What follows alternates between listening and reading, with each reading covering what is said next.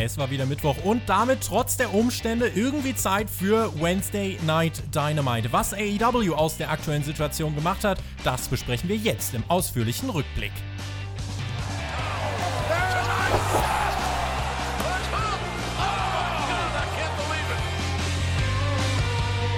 Der Einsatz war hoch und die Resonanz, die war groß. Mit Double or Nothing hat AEW uns am Samstag seinen ersten Pay-per-View der Pandemie-Ära gezeigt.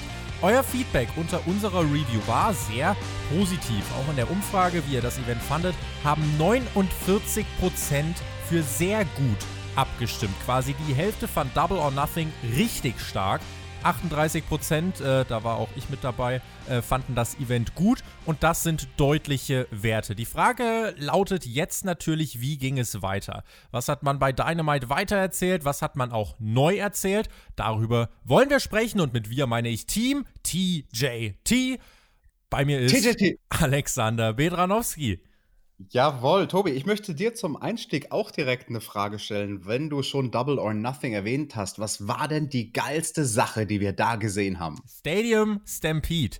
Jawohl, Stadium Stampede würde ich auch mal sagen. Und ich war auch sehr gespannt, wie man hier mit Dynamite weitermacht nach dem Pay-Per-View. Lass uns starten in unsere Review. Ich möchte, bevor wir in diese Review starten, noch einen ganz kleinen Einschub äh, machen. Und zwar äh, einmal äh, Team Shackmack. Die haben letzte Woche bei NXT wieder ein bisschen rumgeblödelt und äh, irgendwelche Herausforderungen ausgesprochen. Äh, aber irgendwie wirkt das in sich nur wenig schlüssig. Ich glaube, da gibt es auch Differenzen, Alex. Die gibt es bei uns natürlich nicht. Mhm, mhm, Auf Patreon haben unsere Supporter nach dem Erreichen der 300er-Marke nun für ihren Traum-Podcast abgestimmt. Das heißt Team TJT gegen TJT. Team Shackmack von Björn moderiert in einem epischen Superkampf. Und äh, wow. äh, ich glaube, das wird ganz fantastisch. Äh, Gibt es dann zu hören auf Patreon. Wir nehmen das dann jetzt irgendwann mal in Angriff, können aber noch kein genaues Datum sagen. Wenn, dann erfahrt ihr es hier. Und ich möchte verweisen auf unseren Discord-Server. Schaut mal in der Beschreibung, da findet ihr einen Link. Da haben sich mittlerweile einige hundert Leute ange sammelt, die über Wrestling schreiben, die mit uns schreiben. Ihr könnt dort miteinander sprechen, interagieren, alles Mögliche. Und ähm, cooler Anlaufort, cooler, ähm, ja, cooler sozialer Punkt auch, wie ihr mit anderen interagieren könnt. Das wollte ich euch noch an dieser Stelle ans Herz legen. Stadium Stampede, das hast du angesprochen, das ist mir auch tatsächlich wirklich noch im Kopf geblieben. Ich habe es mittlerweile noch zweimal geschaut. Dynamite öffnete mit einem Rückblick auf Double or Nothing. Es gab alle Highlights des Pay-per-Views, inklusive Iron Mike Tyson, Brian Cage, Women's Title, World Title. Erstmal kein Rückblick, aber trotzdem zu Stadium Stampede. Das hat man da rausgelassen. Alex, wie fandst du das Videopaket? Oh. Tobi, ich finde, du kannst nicht sagen, es gab alle Highlights des Pay-per-Views zu sehen, wenn man genau die Sachen von Stadium Stampede nicht gesehen hat. Das war mit Abstand das geilste vom Pay-per-View und das hier nicht in das Recap-Video zu packen, war meiner Meinung nach ein riesengroßer Fehler. Denn du musst halt immer versuchen, das sagen wir hier sehr oft, das sage ich hier sehr oft, die Leute abzuholen, die vielleicht noch gar nichts mit AEW am Hut haben, den generischen Zuschauer, der gerade vielleicht einfach nur hängen geblieben ist bei TNT und sich denkt, hey, was kommt denn da als nächstes im Programm? Ach, Wrestling, okay, gucke ich da mal rein. Und wenn dieser Gelegenheitszuschauer, der die Storylines nicht verfolgt, der keine Ahnung hat von AW, wenn der in den ersten ein, zwei Minuten Recap-Video sehen würde, what the hell? Die haben da in einem Stadion gewrestelt und ein Pferd gab es auch noch. Was ist das denn Geiles? Dann kann ich dir garantieren, dass diese Gelegenheitszuschauer am Ball bleiben und deswegen ein großer, großer Fehler, dieses Footage nicht direkt am Anfang zu bringen. Es gab ja später dann noch den Rückblick, äh, auch relativ ausführlich in Bewegtbildern. Deswegen fand ich das eigentlich gar nicht so verkehrt. Ähm, wir hatten hier zu Beginn noch, bevor das Intro dann kam, gab es noch ein Segment. Und zwar haben wir Chris Jericho backstage mit dem Inner Circle gesehen und Jericho stützte sich so auf einige Kisten mit T-Shirts drin und meinte, ja, es war echt eine harte Woche, physikalisch und auch körperlich. Ähm, aber naja, heute gibt es die Pep Rally, bei der wir uns anheizen werden, bei der wir uns zurück auf die Siegerstraße begeben werden. Ja, eine Sache noch, diese T-Shirts mit der Aufschrift Stadium Stampede Champions. Ja, äh, gut, Gott sei Dank haben wir nicht allzu viele davon. Und äh, Santana meinte, naja, also wir haben eigentlich einen ziemlich guten Deal sogar abgeschlossen. Äh, und Sammy meinte, hör, wie viele denn? Und Santana und Ortiz meinten, ja, wir kannten da jemanden, der kannte jemanden und so weiter. Und Santana macht die Tür eines LKW-Laders auf und bis oben hin vollgestopft ist der wirklich mit haufenweise Kisten dieser Stadium Stampede Champion Shirts vom Inner Circle und Chris Jericho schaut nur entrüstet und zackt so ein bisschen in sich zusammen und gibt sich in Facebaum und denkt sich, Leute, das kann doch nicht wahr sein. Ich fand's wirklich äh, hoch unterhaltsam und der Inner Circle mit einer ersten echten Schwächephase, könnte man meinen. Ja, das ist so ein bisschen ein Loch, in das die vielleicht jetzt fallen. Und ich fand es auch lustig gemacht mit dem LKW und den ganzen T-Shirts, die da drin waren. Ich fand besonders schön, dass Ortiz noch immer gesellt hat, als ob er nichts hören würde, nachdem er bei Stadium Stampede Opfer wurde von dem Ding mit der Glocke. Ist für den Zuschauer, der das gesehen hat, natürlich lustig, weil es aufeinander aufbaut. Aber wie gesagt, für den Zuschauer, der AEW jetzt zum ersten Mal sieht, der hat keine Ahnung und wird diesen Gag nicht verstehen. Und damit will ich noch mal kommen auf diesen Punkt, dass halt der Gelegenheitszuschauer, den du versuchst neu dazu zu gewinnen für AEW, wenn du dem nicht direkt dieses Video zeigst und du sagst, dich stört das nicht, weil das war ja dann später in der Show, aber bis später in der Show wird der Gelegenheitszuschauer nicht zuschauen. Überleg doch mal selbst, du als Gelegenheitszuschauer von irgendwas, wenn du irgendwas zum ersten Mal guckst, vielleicht auf Netflix oder so, wie lange dauert es, bis du wirklich eine Entscheidung triffst, okay, das schaue ich jetzt weiter oder nicht? Vielleicht 15 Sekunden, vielleicht 20 Sekunden, vielleicht mal eine Minute oder zwei Minuten, wenn du geduldig bist. Und deswegen, wie gesagt, also ich fand es schade, ähm, auch in dem Kontext mit diesem Video vom Inner Circle, weil derjenige, der Stadium Stampede nicht gesehen hat und AEW zum ersten Mal guckt, der hat überhaupt nicht verstanden, was hieran lustig war. Es gab das Intro für AW Dynamite mit Hikaru Shida, die jetzt als Champion drin ist, mit Cody, mit Brian Cage, auch er war dabei. Und äh, dann waren wir bei Dynamite, eröffneten im Daily's Place mit Feuerwerk. Die Dark Order saß auch im Publikum ganz still und brav auf ihren Stühlen, nachdem der Anführer Brody Lee bei äh, Double or Nothing ordentlich auf den Deckel gekriegt hat. Wir sehen auch wie immer andere Menschen im Publikum. Eine gute Idee, so gut, dass auch WWE sie jetzt seit dieser Woche mit benutzt. Und ähm, ja, das Ganze so mit übernimmt. Ich weiß nicht, ob du Raw gesehen hast. Da mhm. stehen die Zuschauer ja die ganze Zeit und reagieren auch immer sehr eindeutig. Ein Twitter-User hat es sehr zu meiner Freundin mit einem verbackten Videospielpublikum verglichen. Ich weiß nicht, hast du es mit, mitgekriegt? Ja, ja, ich habe es mitbekommen. Ich habe auch diese GIFs gesehen, die quasi ausschauen wie so ein verbacktes Videospiel. Und ja, gut, du sagst, äh, bei Raw stehen, als ob stehen die Leute, als ob es was anderes wäre wie bei AW. Da stehen die Leute ja auch. Ähm, aber halt in einer anderen Art und Weise ganz vorne an der Guarding Rail und bei Raw war es halt so ein bisschen verteilt, das wenige Publikum, was da war. Ja, die Sache mit dem Plexiglas fand ich sehr, sehr lustig, dass Jim Ross das dann während dem Opener zwischendrin mal erwähnt hat und irgendeinen kleinen Seitenhieb in diese Richtung gebracht hat. Also auch Jim Ross guckt immer noch Raw. Die Kommentatoren, auch Jim Ross, gingen die Card durch. Ihr verpasst hier nichts. Wir werden über alles sprechen. Und wir starten mit einem Six-Man-Tag-Team-Match. Joey Janella, Everybody's Darling, insbesondere der von Dion Mac und die Private Party trafen auf Matt Hardy und die Young Bucks. Joey Janella hatte seine äh, Lieselchenzöpfe gemacht und Matt Hardy sahen wir dann nochmal Backstage mit äh, ja eigentlich der ganzen Elite. Der Hangman war auch am Start und meinte, Leute, ich gehe jetzt erstmal ins Hotel an die Bar. Kenny meinte, ach du, weißt du was, ich komme mit. Und ja, Hardy freute sich dann mit den Bucks antreten zu können und die fragten, kannst du heute nicht vielleicht mal was anderes machen als Damaskus? Und dann kam der Extreme Rules Matt Hardy von den Hardy Brothers und äh, Hardy meinte, ja, äh, ist euch das, äh, ist euch das genug? Und Matt Jackson meinte, ja, kannst du nicht noch ein bisschen mehr zurückspulen? Und Hardy reiste noch weiter in, seine, äh, in seiner Karriere zurück, bis hin zum wirklich blauen Attire und weit in seine Anfangszeit. Und kam dann auch heraus, was ich richtig cool fand, jedes alter Ego von Matt Hardy hat einen eigenen Theme-Song, einen eigenen Titantron bei Dynamite und äh, sowas appreciate ich. Und er hatte ein schönes T-Shirt an All Delete Wrestling. Dann kamen die Young Bucks heraus. Alex, bis hierhin die ersten Minuten, jetzt auch nach dem Pay-Per-View, so mit der Atmosphäre, mit der Stimmung und die Young Bucks auch das erste Mal wieder zu sehen seit Monaten bei Dynamite. Ja, 98 Tage waren es für Matt Jackson, seitdem er das letzte Mal zu sehen war bei Dynamite. Aber ich muss sagen, ich bin immer noch, auch nachdem du jetzt den Rundown gemacht hast, verwirrt davon, dass das eine ganz frühe Version von Matt Hardy gewesen sein soll, weil diese lila Hosen, die er da getragen hat, ich könnte schwören, dass er die in der WWF, oh, Entschuldigung, in der WWE eine Zeit lang mal getragen hat. So, keine Ahnung, nagelt mich jetzt nicht drauf fest, aber so 2003, 4, 5, 6, irgendwann um den Dreh rum. Das war doch keins von seinen Outfits von quasi seiner Zeit, wo er noch gewrestelt hat, wo, keine Ahnung, Jeff vielleicht 16 Jahre alt war und er 18 Jahre, also so, wo sie wirklich noch Jobber waren. Und das hat mich irgendwie verwirrt, weil ich glaube, das war der Gedanke dahinter, oder? Dass die Young Bucks sagen, bring uns doch den Matt Hardy von ganz früher, weil das wäre eigentlich der lustige Gag gewesen von den Klamotten. Also das hättest du, finde ich, viel lustiger machen können, weil früher, wo Matt seine Klamotten noch selbst geschneidert hat, also wo er und Jeff halt wirklich Jobber waren für die WWF, Anfang und Mitte der 90er, da hatten sie halt Outfits, die denen von den Young Bucks sehr, sehr ähnlich sahen. Und das fand ich ein bisschen schade, dass man da nicht versucht hat, noch mehr Ähnlichkeit herzustellen. Weißt du, was ich meine? Ich weiß gar nicht tatsächlich, ich habe keinen Vergleich. Also ich kann dir tatsächlich gar nicht sagen, wie Matt damals aussah. Äh, und wir müssen ihn mal fragen, in welches Jahr er denn genau gereist ist. Vielleicht hat er auch den falschen Knopf gedrückt in dieser Zeitreisemaschine. das geht ganz schnell. Also 3000 Jahre, 2000 Jahre vor, 5000 zurück, ist es halt, muss aufpassen, sonst hast du irgendwie die Welt gelöscht.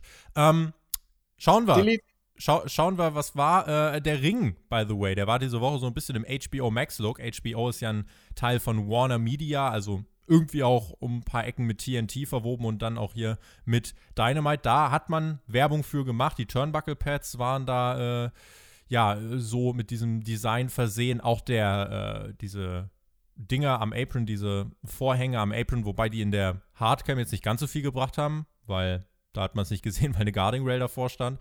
Äh, das vielleicht noch dazu. HBO, fängst du damit was an oder HBO Max eher was, was an dir vorbeigeht?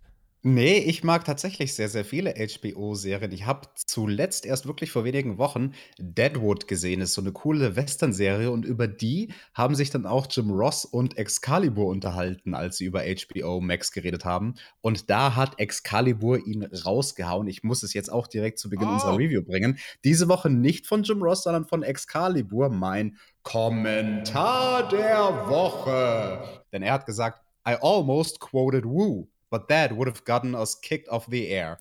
Zum Verständnis, Wu ist ein Chinese in dieser Serie Deadwood, der kein Wort Englisch spricht, nur ein einziges. Und das eine Wort Englisch, der Running Gag, was er immer bringt, ist Cocksucker. Oh wow. Oh wow, Alex. Kannst du hier nicht bringen, PG. sonst wird Dynamite, nee, nee, nee, wird direkt dann off the air genommen. Nächste Woche können wir das machen, weil nächste Woche hört ihr die AEW Review exklusiv auf Patreon. Es ist Takeover und dann nehmen wir uns zurück und geben das ganze Spotlight Shaggy und der Mac. Da habt ihr das jetzt schon mal hier auf dem Schirm. Äh, also nächste Woche machen wir Patreon zu unserem Wohnzimmer. Ich glaube, da hauen wir mal richtig einen raus, Alex. Da hauen ja, wir. und dann dann, dann, dann hauen wir auch dem Shaq Mac Team da eins auf die Fresse, diese zwei Cocksacker. Strike! Die Kommentatoren sprachen über Matt Hardy und sie sprachen auch ganz offen über Jeff Hardy und wie die Hardy Brothers viele Teams beeinflusst hätten. Die Private Party, die man ja äh, bis zuletzt äh, gesehen hat, mit, wie ich fand, noch etwas Ringrost, die zeigten auch hier in diesem Match einige Spots, die für mich soweit eigentlich ähm, ganz gut aussahen. Matt hatte übrigens, also Matt Jackson hatte übrigens auch noch immer seine Rippen dick in Verband eingewickelt. Außerhalb des Rings versuchte Nick Jackson später einen Superkick gegen Joey Janella durchzubringen, aber Janella duckt sich geschickt, sodass Nick Blade trifft von Butcher und Blade. Doof, dass er nur einen Namen hat. Er ist halt wirklich einfach nur Blade.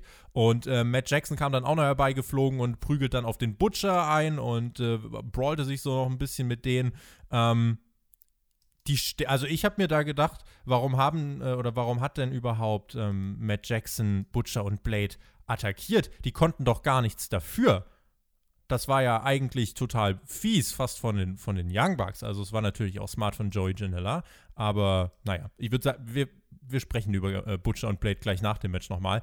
Ähm, Im Ring von Nick Canadian Destroy gegen Isaiah Cassidy, Hot Tag zu Matt Hardy, der aufräumt und Cassidy durch die Luft schmeißt. Hardy schaltete das ganze Gegnerteam aus. Scorpion Death Drop DDT-Kombination im Solo gegen die Private Party. Side Effect gegen Joy Janella und dann noch ein Moonsault gegen alle drei Gegner. Triple Kickout. Matt Hardy, wie ich fand, hier generell wirklich in guter Form. Mark Quinn, der ja, blieb nach einem Dive draußen liegen und flüsterte seinem Partner offensichtlich, auch für die Kamera offensichtlich, was ins Ohr.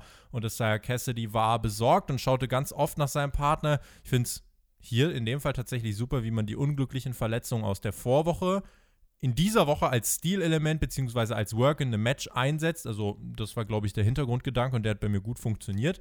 Im Ring 3-on-1, Isaiah Cassidy gegen die Bucks und Matt Hardy. Moonsault-Kombination der Bucks, Cover von Matt Hardy und der Sieg nach neun Minuten. Wenn wir jetzt auf die Tag-Team-Regeln schauen, nee, die nicht eingetagten zeigen ihren Finisher, damit der eingetagte mal eben noch nebenbei den Pin abstauben kann, sagen wir so, ist jetzt nicht das erste Mal. Hat dich das Finish gestört und wie hast du generell diese 9 Minuten Opener empfunden? Also ich fand das Finish sehr, sehr flach, weil ab dem Moment, wo Quen sich da das Bein gehalten hat nach seinem Dive, ist das ganze Match wirklich wie so ein Luftballon, aus dem du die Luft rauslässt, einfach flach geworden. Und ich bin mir da gar nicht mal so sicher, ob das ein Work war, weil das zu lange, viel zu lange gedauert hat, bis Cassidy, der dann kompensieren musste, dass sein Partner verletzt ist, ansatzweise irgendwie wieder in den Matchflow reingekommen ist. Also wenn du sowas als Work, als Stilmittel reinmachen würdest, dann würdest du es auf eine Art und Weise machen, wo du die Besorgnis in dem Gesicht des Tag Team Partners siehst, aber dass man dann trotzdem wieder gut und flüssig ins Match reinkommt. Und hier wurde dann halt total, also das hast du gemerkt, dass Cassidy absolut lost war, als er wieder zurück im Ring war. Und also ich weiß nicht, ob es jetzt nur mir aufgefallen ist als Worker, weil ich weiß, wie Leute miteinander kommunizieren und was ihre Körpersprache sagt und alles. Aber bis er und Matt dann überhaupt mal in eine Position gekommen sind, zurück im Ring, wo sie sich arrangiert hatten, was sie denn jetzt als nächstes machen sollen. Also da ist so viel Zeit vergangen, dass ich mir sehr, sehr sicher bin, dass das kein Work war, sondern dass es dir gezeigt hat, ja, Cassidy, der ist in so einer Situation, wenn er wirklich improvisieren muss, absolut lost. Und dann haben halt relativ schnell Matt, na, so relativ schnell in Anführungsstrichen, nach einer Weile haben halt dann Matt und die Young Bucks gesehen, okay, das droht gerade irgendwie alles auseinanderzufallen, weil unsere Gegner überhaupt nicht wissen oder unser einer Gegner in dem Fall, wie er jetzt darauf reagieren soll, weil ich gehe jetzt einfach mal davon aus, die Verletzung war echt und dann sind natürlich andere Spots noch geplant gewesen, Spots mit vielen Personen, das haben wir schon gesagt bei dem Damenmatch, als es da neulich die Verletzung gab. Und dann ist es natürlich schwierig, wenn du mehrere Personen hast, da dann irgendwie zu improvisieren, weil ein Spot auf den nächsten aufbaut und es ist dann wie so eine Reihe Dominosteine und wenn du einen Dominostein wegmachst, dann funktioniert das alles nicht mehr. Und so war das halt in diesem Fall auch. Und ähm, ja, also da kann er dankbar sein, dass er mit so erfahrenen Leuten im Ring stand wie mit Hardy und den Young Bucks, die das dann noch relativ ähm, schmerzfrei, sage ich mal, zu Ende gebracht haben. Also das hätte noch sehr viel schlimmer auseinanderfallen können, das Match in der Finish-Phase.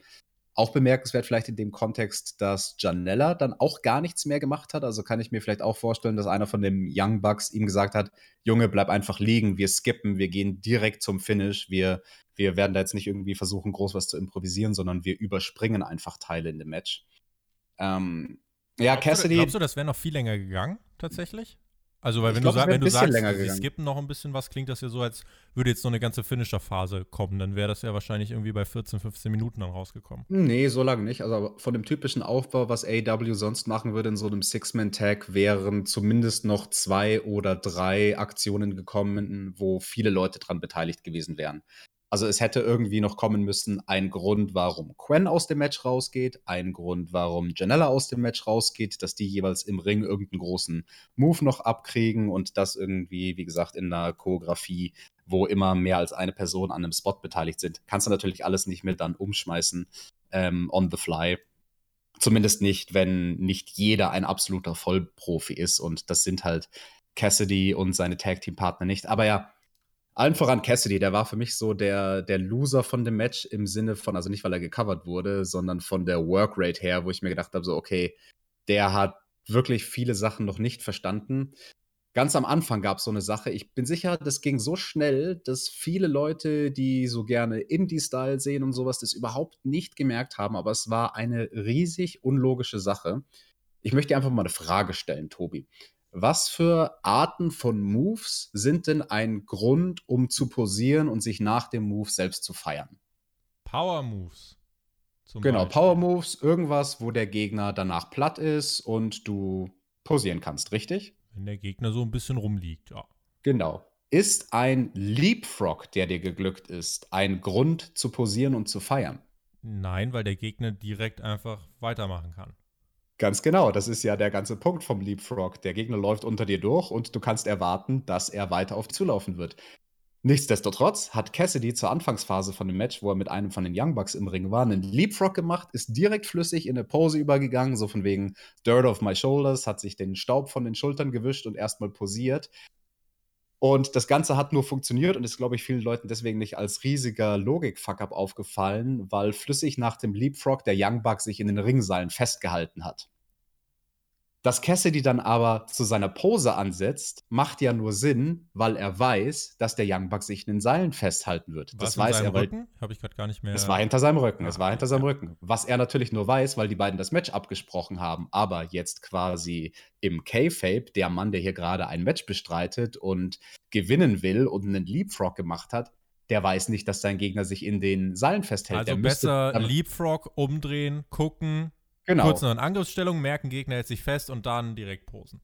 Ganz genau. Und so war das halt ein totaler Schwachsinn und äh, mag für viele wirken wie eine Kleinigkeit, aber das sind so die Dinge, wo man halt sieht, okay, das ist Indie-Style und ähm, das, das ist nichts, was du in einem TV-Produkt bringen solltest, weil du dich halt damit einfach outest als jemand, der noch nicht so weit ist. Und das ist das eine Thema hier. Also die Unerfahrenheit und dieser Indie-Style, der mir aufgefallen ist. Vor allem eben, wie gesagt, von Isaiah Cassidy. Ansonsten, ich muss jetzt bei dieser Show ganz viel mir die Ausgabe betrachten, weil wir von einem Pay-per-view kommen mit dieser Brille. Was denkt ein Casual-Zuschauer, der nicht AW verfolgt, der gerade zum ersten Mal reinguckt, weil wir kommen vom Pay-per-view, wir haben maximal viel Fahrtwind. Das ist die Phase, wo du versuchst, neues Publikum zu gewinnen. Und wenn das hier das erste Match ist und die ersten drei Jungs, die ich rauskommen sehe, sind Joey Janella und die beiden Jungs von der Private Party, die haben halt alle keinen Körper und keiner von denen schaut aus wie ein Wrestler. Am ersten noch Quen, weil der drahtig ist und du kannst sagen, okay, als Highflyer, ähm, das geht in Ordnung, dass er dünn ist. Aber Isaiah Cassidy, der ist einfach skinny fett. Das hat schon einen Grund, dass der mit einem Oberteil antritt. Der schaut einfach nach nichts aus. Und Joey Janella ist halt auch unförmig. Und da werde ich langsam wirklich wütend, muss ich sagen, weil diese Jungs eine gute Gage gezahlt bekommen dafür, dass sie bei AW unter Vertrag sind. Also wenn wir den Gerüchten sozusagen glauben dürfen, dann verdienen die da alle im Jahr einen sechsstelligen US-Dollar-Betrag. Und die sind jetzt alle seit über einem Jahr unter Vertrag. Double or Nothing hat sich jetzt gejährt, ne? Und damit der Moment, wo AW wirklich begonnen hat in dem Sinne.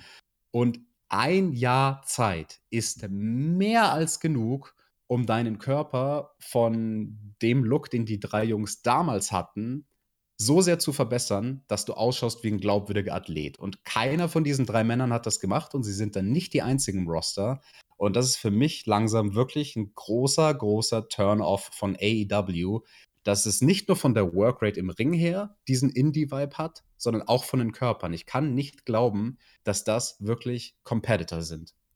Zumal jetzt man aber vielleicht fairerweise sagen muss, in den letzten ein, zwei Monaten hatten sie jetzt nicht so wirklich die Möglichkeit, ins Fitnessstudio zu gehen. Ich weiß jetzt nicht, man müsste vielleicht gucken, wie es vor ein, zwei Monaten aussah. Also ja, aber guck mal, keiner von den drei Jungs sah vor zwei Monaten gut trainiert aus. Also mir war schon klar, dass dieses Argument kommen wird, aber das lasse ich in dem Fall nicht gelten, weil was ist mit den zehn Monaten davor, beziehungsweise noch mehr, weil die Leute waren ja nicht seit Double or Nothing letztes Jahr unter Vertrag, sondern wussten es ja schon seit ein paar Monaten.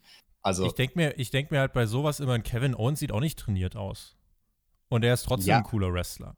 Ja, aber bei dem ist das Teil vom Gimmick, dass er einfach so ein Bully ist und ungepflegt. Und bei dem ist ja das Gimmick, dass ich anti bin. Ich bin anti-System. Joey Janella soll auch kein Athlet sein. Joey Janella ist einfach nur ein weirder Clusterfuck. Ja, aber ich will, ich will keine, keine weirden Geeks sehen, sondern ich will, ich will Competitor sehen. Das ist dann Geschmackssache.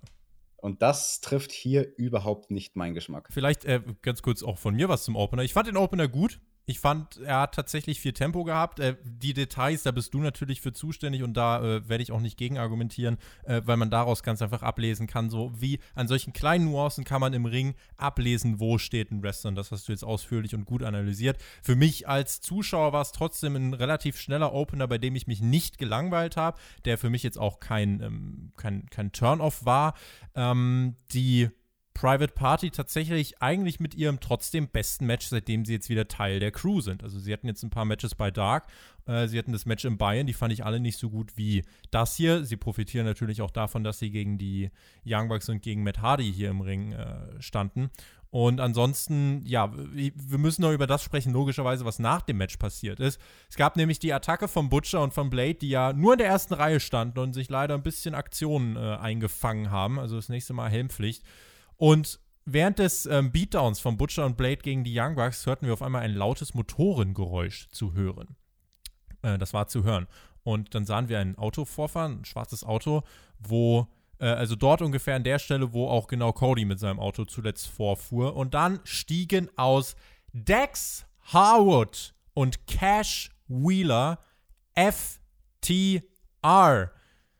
Sie haben sich sofort in Richtung Young Bucks begeben, die in den Seilen hingen, äh, attackierten aber dann Butcher und Blade halfen Matt und Nick Jackson. Sie arbeiten zusammen, aber die Spannung, sie blieb weiter zu spüren. Es gab einen Piledriver gegen Blade, es gab die Shatter Machine gegen den Butcher und direkt wieder der Blickkontakt äh, zwischen der Revival, äh, wie wir sie von WWE kannten, beziehungsweise jetzt FTR, und den Young Bucks. Ein Match, was wohl schon drei, vier Jahre Aufbau hat für alle, die es jetzt irgendwie bei Being the Elite mitverfolgt haben. Also auch ich habe das darüber mitverfolgt äh, und äh, das ist jetzt die Sache natürlich. Für mich als jemand, der das verfolgt, ist das natürlich jetzt ein dickes Ding, weil das will ich sehen. Das ist für mich ein Money Match. Wenn du jetzt als Casual-Zuschauer zuguckst und äh, von null anfängst, dann sahen die Typen, fand ich, trotzdem immerhin cool aus und kamen mit einem coolen Auto vorgefahren. Äh, da kannst du aber trotzdem nicht wirklich nachvollziehen, Hä, was wollen die genau mit, mit den Young Bucks und so. Da gab es aber trotzdem immerhin von den Kommentatoren die Erklärung, dass da irgendwas über Social Media brodelt. Das war, Alex, das Debüt von FTR. Genau, sehr schön, dass du da auch direkt diese Perspektive bringst, wie das für den Casual-Zuschauer wohl aussah mit diesen zwei Typen. Hm, wer sind die denn? Und die Platzierung dieses Debüts, was ja viele lange erwartet haben und wo sich viele darauf gefreut haben, ist ja auch überhaupt nicht random. Also das zeigt ja, wenn wir sie am Anfang von Dynamite direkt nach dem Pay-per-view debütieren sehen, dass AEW sehr wohl weiß, okay, direkt nach dem Pay-per-view, da haben wir gerade Fahrtwind, alle reden über Stadium Stampede, wir haben da was Großes gemacht am Wochenende. Lass uns davon profitieren und jetzt neues Publikum generieren. In dem Fall werden sich natürlich Leute angesprochen fühlen, die von WWE bzw. NXT wissen, wer denn diese beiden Jungs sind. Und ich muss leider sagen, ich fand dieses Debüt sehr, sehr flach also genauso wie das Ende vom Match sehr, sehr flach war, war irgendwie das Debüt für mich absolut underwhelming. Ich denke, es hat zum Großteil daran gelegen, dass wir halt einfach kein normales Publikum haben. Das haben wir ja schon vor Monaten gesagt, wo The Revival WWE verlassen haben. Anders als Brody Lee und Matt Hardy hatten sie immerhin eine Crowd, die natürlich auch genau. nicht zu vergleichen ist mit Tausenden, aber zumindest ein paar Geräusche. Mit Crowd genau. wäre das Ding natürlich abgegangen. Ja, und das haben wir ja damals schon gesagt vor ein paar Monaten, also dass das halt wirklich ein Faktor ist und bei zwei Jungs wie denen noch mal mehr, weil also gerade mit Hardy ist halt dann eher ein Household Name, der nicht unbedingt eine Publikumsreaktion braucht, weil du das Gesicht einfach kennst, wenn du einfach ein bisschen irgendwas von Wrestling mal verfolgt hast in den letzten Jahren und Jahrzehnten. Aber bei den beiden Jungs für einen neuen Zuschauer, dass die wirklich epic wirken, das hätte halt nur funktioniert mit einer guten Publikumsreaktion und die gab es leider nicht. Also selbst, ich glaube, mit dem wenigen Publikum, was man hatte, ich weiß nicht, ob das daran lag, dass die Leute dann nicht gebrieft wurden oder irgendwas, aber also die sind nicht so abgegangen, die wenigen Leute im Publikum, wie sie es bei vielen anderen Wochen, äh, Entschuldigung, wie sie es bei vielen anderen Sachen in den letzten Wochen sind. Äh, ja, ja, da, also da bin ich halt dabei, immer das als Vorwurf halt zurückzuhalten, weil ich mir so denke, was können sie dafür? Äh, ich meine, The Revival, dass die Verträge genau jetzt auslaufen und so weiter. Kann AEW nichts dafür und auch, dass die Pandemie jetzt da ist, kann AEW nichts dafür. Aber natürlich ist es super schade, dass ähm, ja, dass hier das Publikum nicht da war. Generell, wenn ich mir überlege, was nach Revolution für eine Phase gekommen wäre, mit Brody Lee, mit Matt Hardy, jetzt nach Double or Nothing The Revival, äh, beziehungsweise FTR. Also da wären schon wirklich Namen dabei gewesen und da wäre auch wirklich eine große Reaktion dabei gewesen. Und die Shows, die wir ja zuletzt dann doch teilweise solide bis gut fanden, eher noch gut, die wären mit Publikum nochmal besser gewesen, ohne Frage. Und deswegen ist es natürlich ähm, schade. Ich fand das hier trotzdem, ähm, ja, als Debüt den Umständen entsprechend gut. Und äh, ist kleines, kleines Detail: Das Debüt fand statt am 27. Mai, jetzt 2020 auf TNT, vor 26 Jahren. 27. Mai 1996 gab es auch ein Debüt auf TNT von jemandem, der vorher bei WWE bzw. WWF war. Aber der hieß nicht FTR, der hieß Razor Ramon. Aber das äh, kleines nettes Datumsdetail, was, was die Statistikabteilung äh, auf Twitter daraus gesucht hat. Und ich bin gespannt, ähm, wann das Match kommen wird von äh, FTR und den Young Bucks, ob das bei Fighter Fest kommt, ob das bei All Out kommt, das wäre noch drei Monate hin, generell, wie man sie einsetzt, wie sie in Promos sind, wie viele Seitenhiebe sie gegen WWE einsetzen, solche Geschichten. Ähm, mhm. Da bin ich einfach mal gespannt, wie man sie einsetzt. Aber mit dem Debüt hier bin ich soweit eigentlich zufrieden und halte das auch trotzdem für die Tag Team Division von AEW für eine wirklich gute Verpflichtung.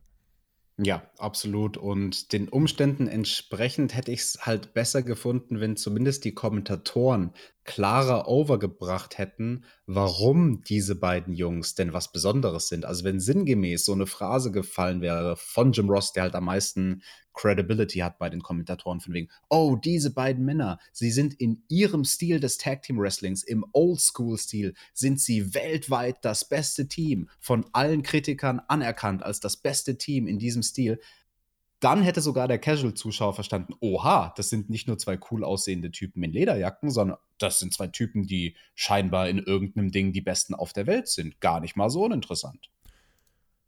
Jetzt haben wir eine halbe Stunde über die ersten Minuten dieser Show geredet. Äh, der drei Stunden Podcast Incoming. Nein, äh, wir werden uns jetzt mal noch den anderen Teilen der Show widmen. Und zwar unter anderem John Moxley, der kam heraus, tänzelte so ein bisschen zum Ring nach seinem World Title Match und dem Sieg über Brody Lee hatte er allen Grund zur Freude, machte sich dann auf den Weg zu den Kommentatoren und ja, er meinte, hey, it's Wednesday Night Dynamite, the hottest show on television. Jim, gib mir einen Mule. Und äh, Excalibur meinte, ja, ist unterm Tisch. Und Moxley sprach dann über Brian Cage. Er will sein ähm, Bird's Eye View von Brian Cage. Er will aus der Vogelperspektive mal draufschauen, wie der Typ sich macht. Bei Double or Nothing hat er sich einen Title Shot erarbeitet und das sind ganz, ganz gefährlich, ja. Und äh, da hat er sein Auge drauf. Es gab einen Rückblick auf das Match. Ähm, und ja, wir sahen auch Spots von äh, Darby Allen von diesem Casino Ladder Match, die Mox beherzt kommentierte mit Jesus Christ Darby. Und ja, Moxley, Alex brachte Cage hier ziemlich over. Brian Cage sahen wir dann auch. Der hatte ein Match gegen ähm, Lee Johnson. Es gab einen feurigen Entrance für Cage und ähm, dann gab es quasi so eine kleine Lesnar-Performance. In etwas mehr als einer Minute holt er sich den Sieg. Ähm, nach dem Drill Claw, das ich weiß nicht, ob man es als eine Art Falcon Arrow Piledriver vielleicht so beschreiben könnte. Na, es hat einen Namen. Es ist der Steiner Screwdriver. Scott Steiner hat das Ding damals Anfang der 90er gezeigt. Genau. Das war sein Finisher. Und Moxley meinte, ich sitze seit Tagen auf der Couch und schaue mir Matches von Cage an. Wird heftig bei Fighter Fest. Ich werde mich vorbereiten. Ja, das war ein wunderbares Segment. Da hat alles gestimmt. Da hat die Stimme, äh, die Länge gestimmt. Moxley hat seinen anstehenden Gegner gut overgebracht und am allermeisten fand ich hier bemerkenswert, das Mic-Work von Moxley und diese ganze Art und Weise, wie er mit den Kommentatoren interagiert hat, vor allem im Vergleich halt zu WWE, hast du gesehen, okay, da ist nicht alles durchgescriptet. Da war zum Beispiel, da hat man es am besten gemerkt, nicht durchgescriptet. Wie kommen sie denn, mit welcher Fragestellung kommen sie denn in Moxleys ersten Monolog? Und der als Profi, der frei am Mikrofon sprechen kann, der hat sich halt einfach selbst den Ball genommen. Also keiner der Kommentatoren hat ihm den Ball zugespielt und er hat dann einfach direkt am Anfang gesagt, I feel terrible, thank you for asking. Ach übrigens, bla bla bla bla bla bla bla. Und schon, ohne dass ihm jemand eine Brücke als Überleitung gebaut hat, war er in seinem Monolog drin. Und dieses Skill zu haben, zu improvisieren, ist halt was, was bei WWE ganz vielen Leuten am Mikrofon fehlt. Und ich finde schön, dass Moxley das jetzt bei AW unscripted zeigen kann. Promo von Tess, der ja auch mit Brian Cage mit am Start war, sprach zu Moxley und äh, meinte, Mox, I want you to bring that grit to Fighter Fest, I want you to bring that heart, denn er hier, Brian Cage, will dir das rausreißen. Versteh das hier, Mox, das ist Brian Cage, die Maschine, besieg ihn, wenn du kannst, überleb äh, besieg ihn, ja, besieg ihn, wenn du kannst, überleb, wenn du kannst. Short and simple. Das war alles in 5, 6 Minuten abgehandelt, aber wie ich fand, auch wirklich ein grundsolides Setup für eine interessante Paarung bei Fighter Fest und auch Tess als Redner für Cage finde ich ähm, gut, kann ich sehr gut mit leben und ähm, ja, deswegen Daumen hoch für dieses Segment. Britt Baker war am Start, die rollte herein ihre Arztassistentin Reva, schob sie im Rollstuhl zum Ring und auf diesem Rollstuhl stand hinten drauf Roll Model. Der Flachwitz der Woche. Den, äh, wow. Äh, ja, auf das Niveau. Das ist ja Checkmack-Niveau. Aber, aber wieso ist das denn ein Witz? Das ist doch die Wahrheit, was da stand. Kann man argumentieren, aber natürlich würde man Role Model anders schreiben. Also insofern, das war ja mit Doppel-L geschrieben, Alex. Ach so, das war ja jetzt schon. check ich's erst. Das war, Roll wie Rollen. let's, let's roll on with this segment. Äh, ja, Britt Baker im, übrigens auch zu Feuerwerk äh, auf dem Rollstuhl hereingerollt. Tony Schiavone hatte ein Flipchart dastehen und so einen so einen Zeigestock. Und Britt äh, saß da ganz stolz und erwartungsfroh in ihrem Rollstuhl und Tony sollte dann von diesem Flipchart vortragen. The Rules of Being a Role Model. Es gab einen herrlichen Soundeffekt äh, und Britt bedankte sich bei Thank you, Tony. Es ging um Regel Nummer drei denn in dieser Woche, wie man denn ein Role Model sein kann. Und zwar heißt die Regel Don't hurt the Role Model. Der Angriff aus der letzten Woche war kein Unfall, das war eine Verschwörung. Beweisstück Nummer A. Wir sahen Nyla Rose auf, äh, wie Nyla Rose auf Baker fiel und wir sahen, wie Baker dann ihr Bein hielt und äh, Britt Baker meinte, ich bin befreundet mit den Top Executives von TNT und äh, das, wird, äh, das wird auf jeden Fall Folgen haben. Flip it, Reva. Dann musste Reva die, das Flipchart einmal umdrehen. Wir sahen Chris Statlander auf dem Chart. Sie ist ein Alien. Verschwörung. Flip it. Wir sahen Hikaru Shida. She broke my nose. Fraudulent Champion. Carries a weapon. Cheater. Verschwörung. Dann sahen wir Nyla Rose auf dem Flipchart und ähm, meinte dann, ihr wollt mir erzählen, oder also, Britt Baker meinte dann, ihr wollt mir erzählen, dass sie nicht aus dem Weg hätte gehen können. Sie hätte doch ihren Körper einfach woanders hin bewegen können. Ja, anstatt auf mein kaputtes Bein.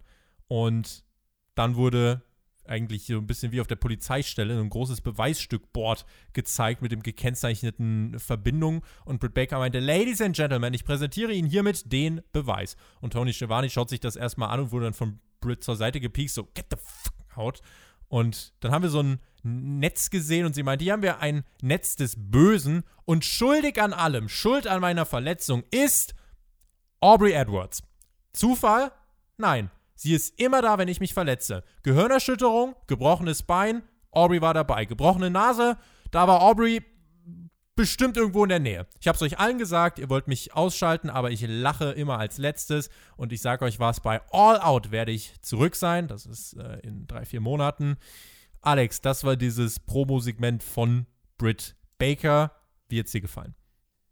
Absolut fantastisch und kreativ. Ich glaube, ich habe selten oder nie jemanden gesehen, der eine Woche nach einer schweren Verletzung so gut Profit daraus schlägt und halt einfach was anderes macht. Also sie ist ja jetzt gezwungen, nachdem sie nicht mehr Wrestling, wrestlen kann, muss sie ja in irgendeiner Form kreativ werden und das ist sie hier geworden. Also mit diesen ganzen Stilmitteln, der Flipchart, wo natürlich heutzutage sonst jeder irgendeine tolle Videopräsentation macht und sie halt dann mit diesen Stilmitteln und mit diesem geilen Verschwörungstheorie, Polizeiboard, fand ich schon sehr, sehr lustig, das Segment. Und das Rollmodel, ja, wollen wir nicht vergessen. Also wirklich Roll. Was im, im Rollstuhl sitzt. äh, ja, wie gesagt, das ist so Shake Mac Witze Niveau. Ähm, ich weiß nicht, vielleicht fand ich es auch ein bisschen too much. Dennoch war es unterhaltsam auf jeden Fall. Und Britt Baker, Gott sei Dank, wird schon in drei Monaten zurück sein. Nicht wie befürchtet in neun. Ist kein Kreuzbandriss, das ist die gute Nachricht. Äh, übrigens, in drei Monaten läuft dann auch der Vertrag ihrer besseren Hälfte aus. Hust, hust. Das mal so ganz nebenbei, aber ansonsten, ähm, ja, gutes, ordentliches Segment, Daumen hoch. Alex Marves war backstage mit dem Inner Circle zu sehen und Chris Jericho meinte, ey, komm, Marves, halt die Backen, äh, du Fettkopf. Es wird, es wird eines der größten Spektakel der AEW-Geschichte heute geben mit der Pep Rally. We are getting back on track. Und dann sahen wir im Hintergrund Orange Cassidy durchs Interview laufen. Der guckte sich so ein bisschen die AEW-Aufsteller an und ging dann wieder. Und das hat Chris Jericho so aus der Fassung gebracht. Der fragte sich, hat er, hat er, hat er das jetzt, hat er das jetzt wirklich gemacht? Und meinte dann, ja, wir sehen uns nachher, Orange und dann verschwand der Inner Circle. Es wurde dann getanzt. Brasilianisches Flair. Christy James traf auf den Women's Champion Hikaru Shida. Ich weiß nicht, wie es dir geht, Alex, aber Shida wirkte für mich noch so ein bisschen, weiß nicht, ja, nicht angeschlagen, aber noch so ein bisschen paralyzed nach diesem Match gegen Nyla Rose beim Pay-Per-View, was ja von dir viel Lob bekommen hat. Das Match selbst, was wir dann gesehen haben, war in meinen Augen solid stuff, etwas mehr als fünf Minuten. Es gab Offensive von Shida, es gab auch Offensive von ihrer Gegnerin, Chrissy Janes. Und der Sieg für Shida nach dem Falcon Arrow. Ich mag Chrissy Janes, ich mag sie sehr und sie wirkte hier fand ich schon wie, also wie eine relativ fertige Performerin. Also du hast ja vorhin das mit der Private Party angesprochen, wo mich dann auch die Kommentare unter dieser Review interessieren, wie das die Zuhörer sehen. Bei Chrissy James hatte ich jetzt eigentlich das Gefühl, ja, dass sie schon weiß, was sie da macht, oder? Ja, da stimme ich zu. Also Christy Janes, die hat mir auch sehr gut gefallen. Und nicht nur, weil sie ein durchaus lecker Mädchen ist, sondern weil sie halt einfach eine. Das heißt, dass sie hübsch ist. Also wollte ich nur mal übersetzen für. Vielen Dank für diese Übersetzungsarbeit. Bitte. Und also, die hat wirklich wie eine kompetente und komplette Performerin gewirkt, die weiß, was sie tut und ein gutes Timing hat die diese paar Minuten gegen Shida genutzt hat als gutes Showcase. Also es ist halt natürlich ein Match, du weißt, okay, Shida ist gerade frisch gekürter Frauenchampion. Sie wird dieses Match hier nicht verlieren, aber unter dieser Prämisse dann trotzdem ein Competitive Match bringen zu können, wo Janes dann durchaus glänzen kann mit einigen Spots, das fand ich wirklich gut. Also ein paar Moves, die ich hervorheben muss. Einmal diesen Owen Hart Ass Flip, wo sie quasi mit dem Hintern auf dem Top Rope landet, dann im Backflip nach hinten fliegt und das in einen Arm Drag münzt. Das fand ich sehr, sehr schön. Dann in der Ringecke gab es so einen Step-Up in Sugiri, wo ihre Gegnerin auf der Ecke saß. Also da musste sie mit dem Enzugiri wirklich hochspringen. Es gab auch den Line Salt von ihr. Also das war nicht zu viel, das war nicht zu wenig. Das war genau genug von Christy Janes, um zu zeigen, hey, ich kann was, aber ich habe halt einfach hier eine Gegnerin, die mir dann doch eins voraus ist als Damen-Championess. Das Einzige, was ich von dem Matchaufbau her kritisieren würde, war das Opening. Das war ziemlich indie von der Art und Weise. Das sieht man vor allem bei Frauenmatches sehr, sehr gerne. Dieses, okay, wir ducken uns. Und dann ducken wir uns nochmal. Und dann klatschen wir. Klatsch, klatsch, klatsch. Und fangen mit dem rhythmischen Klatschen Klingt an. Ein bisschen wie die Morgenbegrüßung im Kindergarten. Ja, schon so ein bisschen. Okay, wir tanzen jetzt alle unseren Namen, indem hey. wir uns ducken. So. Ja, ähm, whatever. Also die ersten, die erste Minute des Matches, die hätte man besser nutzen können, aber unterm Strich bleibt das bei mir echt hängen als eine gute Sache. Und Christy James, also von der würde ich gerne mehr sehen. Mal schauen, wer der nächste Contender wird auf den Women's Title von Shida. Nyla Rose wird wohl noch ein Rematch bekommen und dann sehen wir mal, was sich hin zu Fighter Fest und All Out entwickelt. Wir sahen dann in der Werbung, äh, wie der Hangman, Adam Page und wie Kenny Omega im Hotelzimmer angekommen sind. Sie chillten auf der Couch, Kenny mit gekühlter Milch, könnte ich sein, der Hangman mit Bierchen. Die beiden ließen sich gut gehen, ja, und haben, sind Dynamite erstmal ferngeblieben nach Stadium Stampede. Ja, und hör mal, Tobi, dann haben sie entdeckt, dass da eine Kamera ist in der Ecke. Aber war ihnen irgendwie egal. Ja, stört dich, ich meine, stört dich das etwa, wenn Kameras auf dich zeigen, während du einfach Privatsphäre da genießt? Wow, zeigt gerade auch eine Kamera auf mich, damit die Leute auf Patreon uns im Video sehen können? Irgendwann wird das wohl der Fall sein. Auf mich schaut übrigens auch eine Kamera, eine Webcam, weil ich frisch aus dem Uniseminar komme. Da muss äh, logischerweise, da ist die Cam meistens an und deswegen, ich werde beobachtet, Alex. Ich werde beobachtet. Du wirst beobachtet, wie du deine Milch trinkst und diese Review machst. Ah! Zeit für den TNT-Champion. Cody Rhodes, der ist der erste Champ, kam heraus. Und ähm, ja, TNT hat auf Twitter in seiner äh, Biografie stehen, Our Champ ist the American Nightmare Cody. Ich äh, habe dir das gestern Abend geschickt. Ich finde sowas immer drollig, wenn es solche kleinen Details gibt. Tony Schiavone interviewte Cody. Das war ähm, ja ein großer Moment beim Pay-Per-View, meinte er. Und Cody antwortete, ich habe eine Frage und äh, das, obwohl du eigentlich hier die Fragen stellst. Wusstest du, dass Tom Brady mein Lieblingsquarterback ist? Und zog dann eine Parallele. Ähm, wenn Tony Khan äh, an AW denkt, dann will er die besten Wrestler der Welt haben und die beste Bell-to-Bell-Action haben. Und Cody hat gesagt, ich war nicht der erste Call. Ich war nicht mal der zweite oder der dritte Call. Aber das ist okay. Außerdem habe ich jetzt den TNT Championship Titel und bin Champion von America's Greatest Network. Ich bin im TV aufgewachsen. Ihr habt mich im TV äh, gesehen, wie ich mich entwickelt habe. Er sprach über seine Mutter, die ihm alles beigebracht hat, über Wille, über Leidenschaft und dass man auch damit weit kommen kann und sich damit weiterentwickeln kann. Wenn du jemand bist, der jetzt kritisch gegenüber mir ist, meinte Cody, dann bewerte mich bitte aufgrund allem, was ich äh, in Zukunft tun werde. Denn ich werde in Zukunft jede Woche hier draußen bei TNT stehen und diesen Titel verteidigen. Das ist eine Open Challenge. Nächste Woche geht's los gegen den Gewinner der Battle Royal heute Abend. Wir sind immer noch in der Pandemic-Era des Wrestlings, so hat es bezeichnet. Aber ihr gebt uns jeden Mittwoch zwei Stunden eurer Zeit. Ihr habt den Pay-Per-View gekauft und habt unsere Erwartungen gesprengt. Und es ist meine Pflicht, euch das Beste zu liefern. Also folgt uns, because this is where the fun begins. Eine, wie ich fand, tolle Promo. Gute Promo. Und wer hat's denn gesagt, schon vor einigen Monaten, als zum ersten Mal verkündet wurde, dass es diese TNT Championship geben wird, dass es vielleicht ein interessantes Ding wäre, diesen Titel wöchentlich zu verteidigen? Das war ich. Vielen Dank. Bitte Und finde find ich cool, dass sie das jetzt tatsächlich machen. Das ist ein Alleinstellungsmerkmal. Jetzt und 10 Minuten Time Limit dazu. Okay, apropos Alleinstellungsmerkmal, ähm, ja stimmt, das wäre natürlich genau das Ding, also Time Limit und dann vielleicht Punkterichter, aber ähm, gut, ich finde es ja erstmal gut, dass Cody jetzt als Workhorse jede Woche an, antreten wird. Apropos Alleinstellungsmerkmal, seine Bauchbinde, die war auch sehr cool. Also es hätte ja fast gereicht zu, du mhm. weißt, der Bauchbinde, die ich diese Woche besonders schön fand. Aber nicht ganz. Das Ding war zumindest in den passenden Farben zu diesem Gürtel, also in Silber und in Rot anstatt dem normalen Gold und dem Schwarz. Das fand ich sehr schön. Wenn da noch irgendwas Cooles gestanden wäre in der Bauchbinde, so von wegen Cody Rhodes, ihm ist es egal, dass ein alter Mann sich in der Missionarsstellung über seine Frau beugt und sie dry humpt, während er eine Schlange auspackt. Dann hätte ich gesagt, das war die Bauchbinde der Woche. So war es einfach nur ganz nett. Und was ist denn da eigentlich außerhalb vom Ring passiert? Ja. Wenn du da mal genau hingeschaut hast, da, da Cody, ja. also seine Frau Brandy, die war da und der Cutie Marshall neben ihr. Aber der Cutie Marshall, der hat ja gar nicht aufgepasst. Der, wurde, der wurde doch die ganze Zeit angemacht von Bunny. Richtig, richtig. Das Nightmare Collective Standort, also Brandy, Dustin Rhodes, Cutie und eben auch Ellie, die seit Dark in dieser Woche extrem am Flirten ist mit Cutie. Sie hat sich verschossen, sie ist erstmal nicht mehr der Bunny äh, oder das Bunny, wie auch immer ihr möchtet.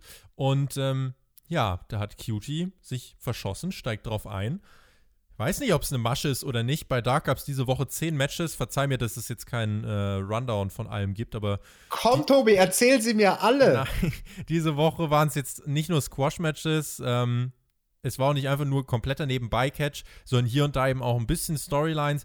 Wenn die bei Dynamite hier einen Einfluss gewinnen sollten, dann werden wir euch das natürlich mitteilen, äh, wie jetzt zum Beispiel hier. Äh, ansonsten kann man sich Dynamite aus dieser Woche, äh, beziehungsweise Dark kann man sich aus dieser Woche, finde ich, ähm, anschauen.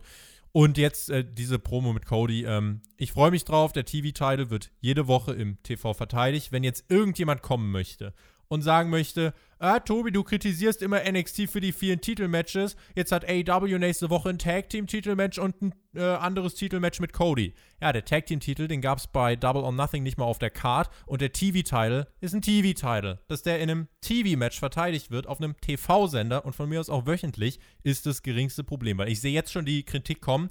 Ja, AEW verteidigt den TNT, Title ja jetzt jede Woche. Die wollen ja richtig hart auf Ratings. Äh, nee, das ist eine irrationale Begründung und äh, das will ich direkt mal hier an dieser Stelle als Positionierung raushauen. Haken an dieses und, Segment? Nein, Tobi, weil du hast dann auch bei Double or Nothing, da hast du nicht kritisiert, dass der Tag Team Titel nicht verteidigt wurde, ja. Also das ist ja wohl doof, dass man die beiden Tag Team Champions in irgendein so komisches Stadium Stampede stellt, anstatt sie in Titelmatch zu stecken, ja. Warum hast du da gerade ansatzweise österreichischen Akzent drin?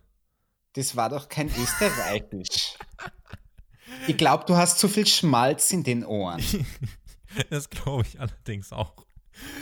Kip Sabian und Jimmy Havoc trafen auf SCU und der Gewinner dieses Matches, der wird treffen auf Hangman Adam Page und Kenny Omega in einem Tag-Team-Titelmatch in der kommenden Woche. Es gab ja im Casino Ladder Match schon ein bisschen geprügelt zwischen Sabian Havoc und SCU. Das sollte jetzt hier geklärt werden. Und ja, der Sieger des Matches in der nächsten Woche trifft dann bei Fighter Fest auf die ja, Nummer 1, Nummer 1 Contender müsste man dann ja sagen, nämlich die Best Friends, die ja im Buy-In von Double or Nothing sich gegen die Private Party durchgesetzt haben. Beide Teams durften hier was zeigen.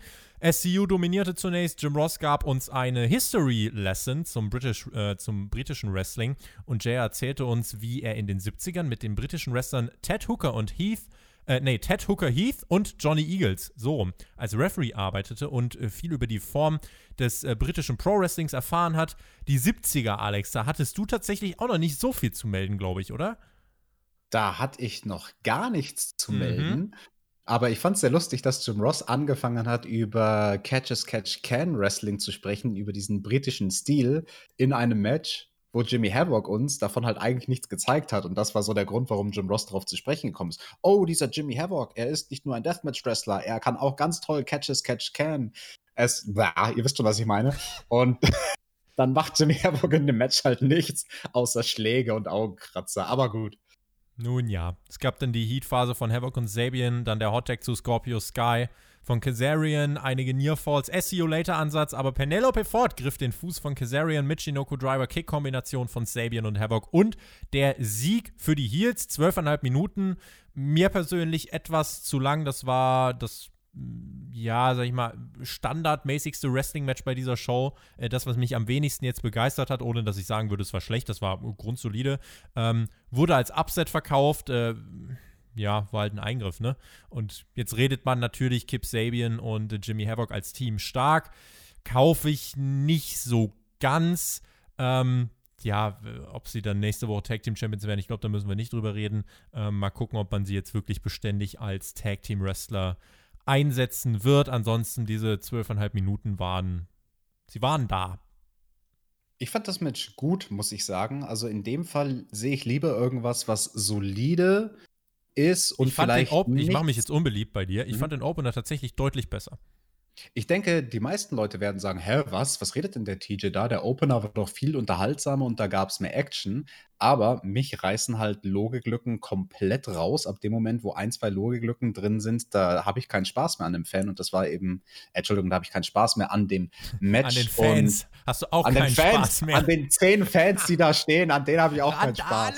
Vor allem, wenn der Butcher und Blade als Fans umgehauen werden. Das macht mir überhaupt gar keinen Spaß. Ist so. Nein, aber um bei der Tag Team Division zu bleiben, also ich fand es dann durchaus auch vom Booking her äh, interessant. Also ich fand das interessanter, als wenn man SCU hätte gewinnen lassen. Das ja. Und so wie es arrangiert war, mit dem Eingriff von außen, war es für mich auch glaubwürdig, dass Kip und Jimmy da das Ding gewonnen haben.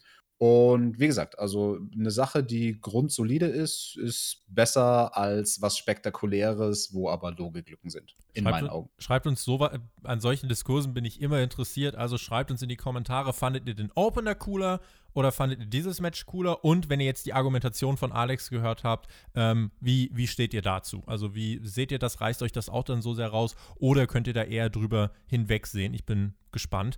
Wir sahen dann MJF mit einer Promo in einem eleganten weinroten Raum.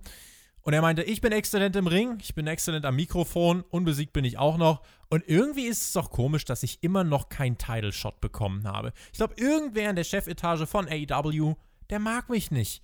Naja, und dieser jemand klopft vielleicht auch gerade einfach auf seinen TNT-Title, aber naja, ich werde sicherstellen, dass der TNT-Champ ein bisschen gute Competition hat und für sein Geld arbeiten muss. Und deswegen bin ich heute in diesem Battle Royal Match. Ich habe Wardlow als meine Insurance Policy an meiner Seite. Und wenn wir beide am Ende übrig bleiben, dann weiß er auch ganz genau, was zu tun ist. Und Wardlow meinte, aber, und MJF schrie, aber gar nichts.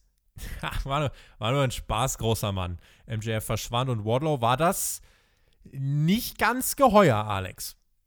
Ja, um nicht zu sagen, Wardlow sah gar erbost aus. Und wenn wir in das Match schauen, dann ist das, glaube ich, nicht besser geworden. Denn ähm, in dieser Battle Royal, äh, die jetzt dann auch folgen sollte, gab es dann nochmal eine Entwicklung. MJF kam heraus mit einem breiten Grinsen ins Gesicht. Platz 1 der Männer-Rankings, er steht 8-0. Wardlow kam als zweites heraus und ähm, ja, dann ging es in die Werbung und äh, als wir wieder da waren, war der Ring mit ganz vielen Leuten gefüllt. Orange Cassidy sollte als letzter zum Ring kommen, wurde aber von Santana und Ortiz ausgeschaltet. Das nochmal der kleine Payoff für das, äh, was wir vorhin ähm, Backstage erlebt haben. Am Match teilgenommen haben insgesamt, also das Teilnehmerfeld der Battle Royal, MJF, Wardlow, Luther, Peter Avalon, Brandon Cutler, Christopher Daniels, der Luchasaurus, Jungle Boy, Marco Stunt, Sonic Kiss, Colt Cabana, Billy Gunn und nicht Orange Cassidy. Also doch ja, Orange geil. Cassidy. Geil. Da hatten wir ja mal einen Haufen Fallobst im Ring stehen und vier, fünf Leute, die man ansatzweise ernst nehmen kann. Das Teilnehmerfeld war, war finde ich, auch relativ schwach, wobei ich dir jetzt nicht aus dem Stegreif sagen könnte, wen du da jetzt noch unbedingt reinwerfen sollst. Ich weiß, also ein Sammy oder so wäre natürlich eine Sache, äh, aber er ist halt in einer anderen Gelegenheit mit involviert. Insofern Hm. Hm. Also ich finde, du hättest durchaus vielleicht so jemand wie Santana reinwerfen können, der jetzt nicht schwer verletzt war nach Stadium Stampede. Aber er hört doch nichts. Ne, der Santana, der hört was, der Ortiz. Achso, der, der Ortiz hört, hört nichts. Ah, verdammt. Wobei, wenn wir dabei sind, ich finde, es wäre sehr lustig gewesen, wenn Santana die Kühlbox von Stadium Stampede gesellt hätte, indem er die ganze Woche in drei Schichten Mänteln rumläuft. Aber gut, nein, also ich finde so vor allem aus der Tag Team Division, da hätte man durchaus Leute reinstecken können. Dann vielleicht noch jemanden wie Darby Allen, der von Kopf bis Fuß getaped ist nach dem Stunt bei, beim Pay-Per-View. Also, das hätte man schon more stacked haben können, diese Battle Royale. Das war wirklich die Undercard von der Undercard. Das war der Bodensatz von AEW. AEW. Richtig los. Du lederst heute richtig los gegen diese Show, muss ich sagen. Ja, Hammer, ich bin, ich bin wütend hier. Dieser ganze Indie-Kack da will ich nicht sehen. Oha. Der Gewinner des Matches trifft kommende Woche auf Cody in äh, dessen erster TNT-Titelverteidigung. Und ähm, ja, ich fand dieses Match, äh, ja, wie, wie fand ich es? Ich glaube, unterm Strich, so wie ich halt Battle Royals nun mal finde, ähm, gehen wir vielleicht erstmal durch, was passiert ist. Ein Cold Cabana beispielsweise wurde eliminiert und bekam von der Dark Order, äh, von diesem Rekrut-Menschen im Anzug, bekam dann einen Zettel äh, geboten und äh, im Ring hat sich das halt immer weiter aussortiert. Wir haben Wardlow und den Luchasaurus gesehen, die aneinander geraten sind. Billy Gunn, der auch am Start war, blieb lang im Ring und stand dann auch unter den letzten sechs. Wardlow eliminierte aber den Luchasaurus und Billy Gunn Orange Cassidy war auch noch da. MJF traf versehentlich mit seinem Ring Wardlow, das haben wir vorhin schon angedeutet. Und ähm, das, ja, vielleicht dahingehend noch eine wichtige Entwicklung. Der Jungle Boy nutzte das aus und eliminierte MJF, der komplett außer sich war. Schöner, ähm, ja, Referenz dann jetzt noch zum vergangenen Pay-Per-View. Orange Cassidy und der Jungle Boy, das waren dann die letzten beiden in diesem Match, nachdem auch Wardlow rausgeflogen ist. Ähm, möchten wir erstmal das mit MJF und Wardlow abhaken. Ich glaube, da ist schon ein relativ deutliches Indiz jetzt, dass ähm, Wardlow sich von MJF trennt und dann auch Face werden müsste. Dafür müsste er sich nur den Bart abrasieren, dann sieht er nämlich aus wie ein Baby. Das habe ich mittlerweile schon ganz oft gesagt. ja, mit einem Babyface bist du ein gutes Babyface. Und ich finde es. Wieder so ein Checkmate-Niveau. Oh Gott, was ist denn heute los? Mhm. Aber ich finde es sehr, sehr schön, dass man hier diesen Curveball gebracht hat mit der neuen Entwicklung bei MJF und Wardlow, weil nach dem Interview dachte ich mir eigentlich, okay, ihr könnt diese Battle Royale halt auch einfach vorspulen, weil es ist ja klar, dass MJF gewinnen wird. MJF fordert dann Cody heraus und das ist ein rundes Ding und damit den Erwartungen der Leute zu spielen und stattdessen was ganz anderes zu machen. Damit leitet man für MJF jetzt eine neue kleine Story oder größere Story mit Wardlow ein und ja, vorher hätte ich auch nicht drauf gewettet, dass Orange Cassidy einer der zwei letzten Leute in der Battle Royals. Aber er war ja clever, er hat sich halt versteckt die meiste Zeit. Und er war auch hier im Wrestling-Modus. Wir haben ja bei ähm, Double or Nothing viel darüber geredet, was Orange Cassidy machen soll und was nicht, und generell in den letzten Wochen. Ähm, hier hat er doch eigentlich alles gemacht, was du gefordert hast. Hier war keine Comedy dabei. Genau, und dieses Comedy-Ding war halt in Form von einem Spot, aber nicht eine ganze Phase vom Match.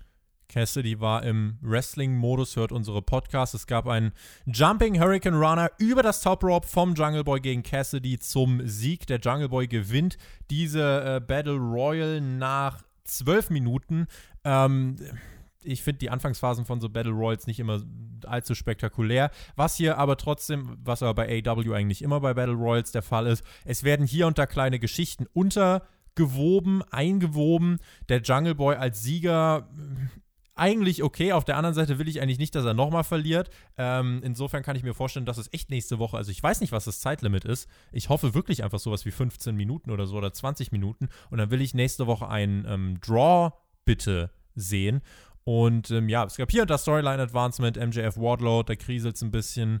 Und äh, dass der Jungle Boy hier gewinnt, ähm, ja, finde ich, finde ich, ist in Ordnung. War aber jetzt nichts übermäßig Spektakuläres. Genau, also das Booking an sich finde ich sehr, sehr richtig. Jungle Boy, der braucht diesen Sieg ganz, ganz dringend, vor allem nach der starken Performance gegen MJF beim Pay-per-View, wo er sich halt aber dann doch hinlegen musste.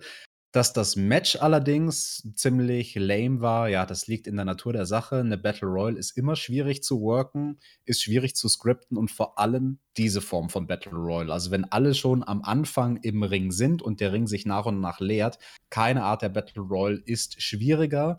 Und ja, da ist leider nicht die kreative Arbeit ähm, am Start gewesen, dass Producer dieses Match cool inszeniert hätten. Da hätte man definitiv mehr draus machen können. In diesem Fall denke ich, weniger wäre mehr gewesen. Und ich hätte auch überhaupt kein Problem damit gehabt, wenn man gesagt hätte, hey, wir reduzieren das Teilnehmerfeld mal radikal um die Hälfte und machen vielleicht einfach nur eine Sechs-Mann-Battle Royal, die dann aber kurz und knackig und wirklich nur mit den Leuten, wo man sich denkt, hey, das sind Mitkader.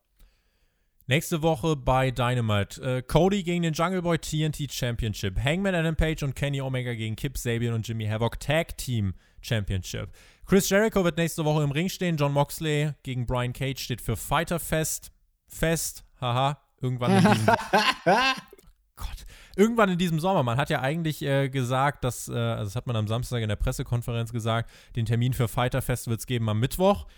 Jetzt sagt man irgendwann im Sommer, ich nehme daraus, dass der Termin einfach noch nicht steht. Ähm, weiß jetzt gar nicht, ob es darum geht, dass man vielleicht wirklich drüber nachdenkt, andere Location und einzelne Fans, äh, ob man da jetzt abwarten will oder ob man wirklich mit einem Datum abwartet, damit man nicht irgendwie an einem Samstag äh, wieder läuft gegen äh, UFC oder Boxen oder weiß der Geier, was da noch so läuft. Das Ding wird jetzt nicht so ein richtiger Pay-per-view werden, sondern eher so ein äh, Bleacher Report Live, also BR Live Special werden, wie auch im letzten Jahr schon. Äh, eher so ein kleines, kleines Zwischendurch-Event.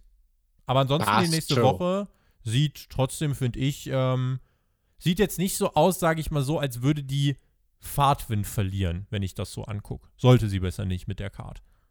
Und die Frage ist, was ist denn mit dieser Ausgabe von Dynamite? Hat die noch Fahrtwind gewonnen mit dem Main Event Segment? Also, wenn du alles an Indie kritisiert hast, aus der Casual, äh, aus der, ja doch, aus der Casual-Sicht, dann müsstest du eigentlich dieses Main-Segment, glaube ich, feiern. Zumindest aus der Casual-Sicht. Was, hm. was, was die Person Alexander Bedranowski sagt, das ist ja nochmal was anderes dann, aber äh, wirklich die Casual-Sicht hierzu bin ich, bin ich gespannt. Aber lass uns, lass uns erstmal ähm, drüber, äh, drüber sprechen. Es gab erstmal noch den Rückblick auf Stadium Stampede, den du gerne am Anfang gesehen hast. Hier gab es dann eben die Bewegtbilder, wo ich mich gefragt habe, zeigt doch gar nicht so viele Bewegtbilder. Also es gab ja mehr als genügend auch coole, einfach, ähm, einfach äh, Standbilder wie, keine Ahnung, wie zum Beispiel einer der Young Bucks von dieser, von der gelben Gabel springt vom Goalpost oder so.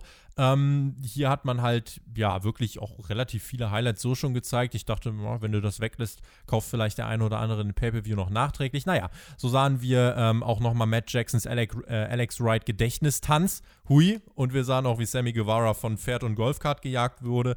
Dafür sowieso nochmal äh, drei Daumen nach oben. Es war Zeit für die Pep Rally. Es gab Cheerleader, es gab Trommler. Weißt du, was ich mich gefragt habe, Alex? Was hast du dich gefragt, Tobi? Wo war der Dino? Ja, wo war der Dino? Stimmt, bei der Celebration, da hatten mhm. wir ja mhm. den dicken Dino. Den dicken Dino. Hier, ja, bekamen wir Vicky Guerrero. Nein. ich sag's jetzt nicht. Nein, Vicky Guerrero ist eine tolle Frau und die kam heraus, wurde aber ausgebuht und meint dann, Are you kidding me? Are you kidding me? Das ist ja fast Are you so kidding damals, me? Wo sie gesagt hat, excuse me. sie meint, es wird die beste und größte Feier, die uns bevorsteht. Welcome to the Inner Circle Pep Rally. Zeit für den Inner Circle. Und sie announcete jeden einzelnen Jake Hager, Santana, Ortiz, Sammy Guevara und Chris Jericho, Sammy, der auf Krücken zum Ring humpelte. Chris Jericho hatte einen relativ ernsten Gesichtsausdruck. Äh, Vicky Guerrero hat mir ehrlich gesagt hier äh, nichts gegeben. Also Jokes aside, ich bin eigentlich ein Fan von Vicky Guerrero. Äh, hier hätte ich sie jetzt aber ehrlich gesagt nicht gebraucht. Hm, verstehe ich, hat mich aber nicht gestört. Der Inner Circle war gezeichnet und er hatte wieder äh, ja, also Chris Jericho hatte übrigens wieder sein pinkes Jackett mit Glitzer an. Das habe ich schon mal bewertet. Ähm, deswegen heute kein Ausruf dazu von mir, nur um das schon mal vorwegzugreifen. Im Ring war ein Tisch aufgestellt mit ein paar Kleinigkeiten, so Mitbringsel. Das sah eigentlich aus wie beim Amateurfußball, wenn die Mütter äh, zur Weihnachtsfeier ein paar Lunchpakete mitbringen. Tough Times für den Inner Circle. Chris Jericho meinte, wir halten aber zusammen wie fünf sexy Phoenixes. Er brachte Stadium Stampede Merchandise mit und äh, das warfen die dann alle auch ins Publikum und haben gesagt, ja, das haben wir nur für euch gemacht. Ähm, aber ja, äh, ignoriert den Druckfehler. Einige Shirts flogen dann zurück und Jericho war außer sich und Sammy meinte, Leute, calm down und pustete dann auch schon, we didn't win, aber wisst ihr, was wir getan haben? Wir haben teilgenommen. Und ich habe euch allen kleine Trophäen mitgebracht. Und auf Jerichos Trophäe stand King of Dead Jokes. Und Sammy meinte, ja, das ist eine Pandemie. Es ist schwierig, jetzt gute Trophäen zu finden. Satan das fand ich sehr, sehr lustig, smarte, diesen Seitenhieb. Ja, ja. Genau, also sich, sich, genau, sich selbst auf die Schippe zu nehmen. Ja, und so eine Teilnehmerurkunde ist schön. Also das ist ja wie damals bei den Bundesjugendspielen. Da habe ich auch nie was anderes gekriegt. Santana zeigte seinen Präsentkorb. Es gab was zu futtern für Ortiz, Medizin für Sammy, neue Schuhe für Jake Hager und das Beste zum Schluss: ein Foto von Mark Anthony. Mark Anthony, he's my hero. Muy bueno. Das heißt muy bien, Chris Jericho. Das muss ich dem Le Champion auch noch äh, Le Espagnol beibringen. Ja, nee, das war, eine ganz, das war Französisch und Spanisch. Das lassen wir besser. Ähm, Qu'est-ce que ça veut dire? Ich habe keine Ahnung von Französisch. Also wirklich original gar nichts. Oh, je suis hors de moi. Magnifique. Jericho sprach zu Sammy und meinte, du hast so viel eingesteckt, aber du bist trotzdem zu cool, um auf solchen billigen Krücken umherzulaufen. Deswegen habe ich dir einen kleinen Scooter hier besorgt. Der Hit Me Up Scooter. Also basically ein Roller mit Kniestütze. Und Sammy freut sich und rollt dann durch den Ring wie ein kleines Kind. Und Jericho sprach zu Ortiz: Since you got your bell rung. Und Ortiz: Hä? hat Chris Jericho ihm neue Kopfhörer besorgt, aufgesetzt und er hat gesagt, I can hear. Und dann gab es vom Publikum, he can hear chance.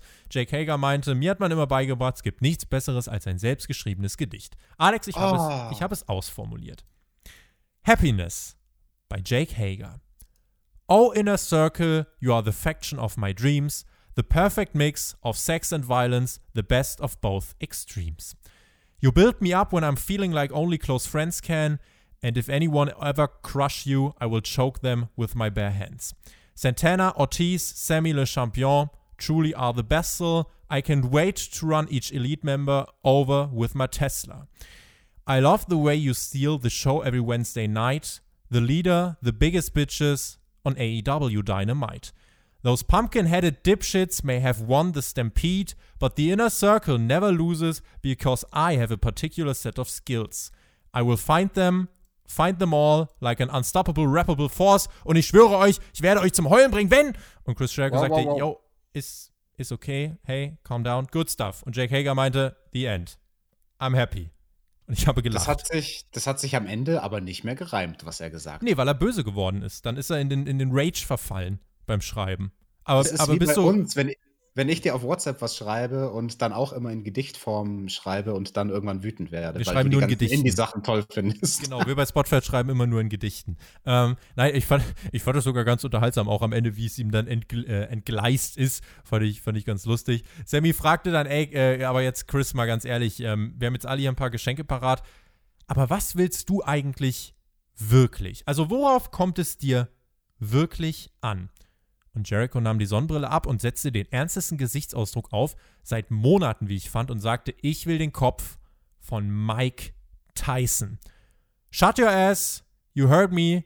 Ich habe nicht vergessen, was Tyson mir angetan hat. Am 11. Januar 2010 an einem Montagabend. Es gibt Fight, Fight, Fight Chance und Jericho meinte, he turned on me every single day of my life ever since I've been dreaming of getting my hands on Mike Tysons fat head. Sammy meinte, also gut, seinen Kopf habe ich jetzt nicht bekommen, aber ich habe eine Käseplatte mitgebracht und Bubbly. Die Käseplatte war aber halb leer gefuttert, der Bubbly war leer und die große Frage, wer hat den Bubbly getrunken? Den Bubbly. Das war die große Frage und es ertönte eine Musik und Schatten in dieser Dynamite Stage tauchten auf und viele Körper erschienen. Mike Tyson und die ganze Crew war am Start. Also das sind alle, äh, das waren viele Menschen, die man so wahrscheinlich aus dem Kampfsport kennt. Und das hatte so ein bisschen was davon, wie die Leute dann immer zum, zum Ring kommen bei UFC mit ihrer ganzen, ähm, ja, mit dem ganzen Anhang eben. Und ja, Mike Tyson ist dann dort erschienen. Seine Mates hatten den Bubbly am Start und auch Henry Cejudo war zum Beispiel am Start. Der war vor kurzem noch bei UFC zu sehen. Andere Celebrities und ähm, da hat AEW mal wirklich hart in den äh, Sport-Mainstream reingegrätscht.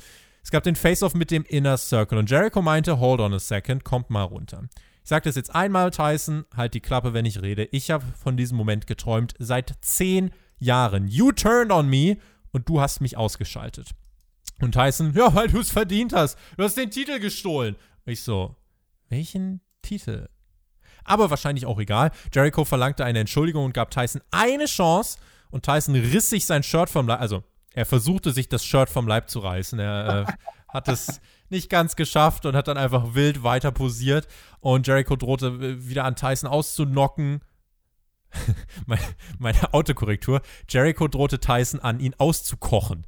Das ist vielleicht. Ja, als Rache für die Käseplatte. Er hatte Hunger. Auszukochen. Tobi. Das ist eher so Deathmatch-Wrestling. Aber das, das hast du auch noch nicht gemacht, hoffe ich, oder? Contenance, Tobi. Einmal mit Profis. Jetzt reiß dich zusammen die letzten paar Minuten. Tyson hat gepostet vor Jericho. Ja, der hat sich auch nicht zusammengerissen. Hat ja auch nicht sein Shirt ganz zerrissen. Und äh, naja, was ist passiert? Es brach letzten Endes ein Brawl aus und Tyson schubste Jericho. Jericho schubste Tyson und plötzlich war der ganze Ring bis nach oben gefüllt noch und nöcher mit Superstars, also mit irgendwelchen Performern. Alle wollten die beiden separieren, auch Cody war da, um Tyson zurückzuhalten. Jericho hat es auch nicht mehr gehalten und Mike Tyson riss sich nochmal los und versuchte zum Ring zu rennen, aber der wurde dann backstage gezerrt. I'm gonna get you, Tyson, you son of a bitch. Das schrie Jericho Tyson noch hinterher.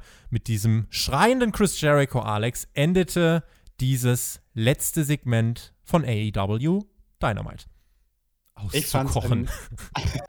Ich fand es ein sehr interessantes Segment. Am Anfang musste ich einmal sehr lachen, als Tyson mit seiner Entourage da zum Ring kam und Jim Ross Excalibur den Ball zugeschoben hat und ihn gefragt hat, wer sind denn all diese Leute, mit denen er da zum Ring kommt? Und Excalibur hatte keine Ahnung und er tat mir so leid. Und es war irgendwie so zehn Sekunden Stille am Kommentatorenpult, wo du gemerkt hast, boah, Excalibur, der schwitzt gerade einfach nur. Und nicht, weil er eine Maske auf dem Kopf hat, sondern weil er sich denkt, ach scheiße, scheiße, scheiße, wie heißen die? Wer sind die? Wer sind die? Äh, äh, äh, Mike Tyson ist da im Ring mit äh, dem einen und hm. dem anderen da tat er mir wirklich sehr leid. Und ansonsten musste ich schmunzeln bei Tyson, der eigentlich nur darauf gewartet hat, okay, wann kommt mein Cue, wann kommt mein Cue, wann kommt die eine Zeile, die Jericho sagt, damit ich dann aus der Pistole geschossen sagen kann, äh, das hast du auch verdient gehabt, weil du damals den Titel irgendwie bla bla bla bla bla. Also ich habe es ihm nicht abgekauft, diesen einen Satz, den er da am Mikrofon gesagt hat, aber whatever. Ähm, ich denke, es hat den Zweck erfüllt, es war unterhaltsam, es hat ähm, Sachen aus dem Mainstream reingebracht, um auf deinen Punkt zu kommen, was macht so eine Art Segment mit einem Celebrity wie Mike Tyson für den Casual-Zuschauer? Ich denke natürlich, das kreiert beim Casual-Zuschauer Interesse. Ich glaube nur nicht, dass im Jahr 2020 Zuschauer die Aufmerksamkeitsspanne haben. Wie gesagt, wir gehen jetzt mal von jemandem aus, der keine Ahnung hat von AEW, der nur durch die Kanäle seppt, und am Anfang der Show, dieser Show, ein paar Minuten Zeit gibt, um sich zu entscheiden, schaue ich das jetzt bis zum Ende oder nicht. Und am Anfang von der Show hat man dann die Einblendung gesehen, wo man die Card runtergerattert hat. Ja, man wird heute im Laufe des Tages auch in irgendeiner Form Mike Tyson sehen. Ich, ich glaube, wenn, man, glaub, wenn man die Argumentation nimmt, hätte Raw jede Woche konstant in der dritten Stunde 0,0 Zuschauer das ist durchaus ein Punkt, wobei ich auch dagegen argumentieren würde, die Leute, die bei Raw ganz am Ende noch dabei sind, sind keine Casual-Zuschauer, sondern wirklich nur der absolut harte Kern von den Die Hard-Fans. Bei AW also, ist halt so, du hast halt Mike Tyson angekündigt am Anfang der Show und wenn er halt die ganze Zeit nicht kam, irgendwie weißt du dann, dass er am Ende kommt.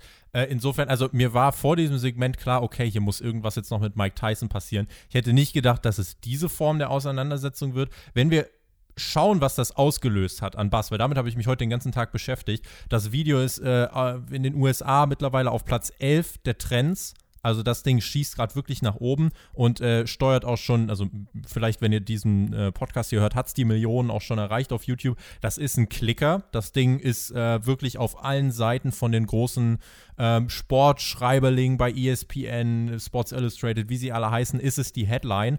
Und ähm, eben nicht nur wegen Mike Tyson, auch wegen den anderen UFC-Menschen, die da, äh, oder wegen den anderen äh, Kampfsport-Menschen, die da auch noch mit am Start waren. Und insofern, also was Marketing angeht, nur um das einzuordnen, hat das richtig gut funktioniert. Jetzt ist halt die Frage, wie das mit Ratings funktioniert. Mhm. Da bin ich mhm. generell ähm, gespannt, aber da werde ich nachher noch mal ein, zwei Sätze zu sagen.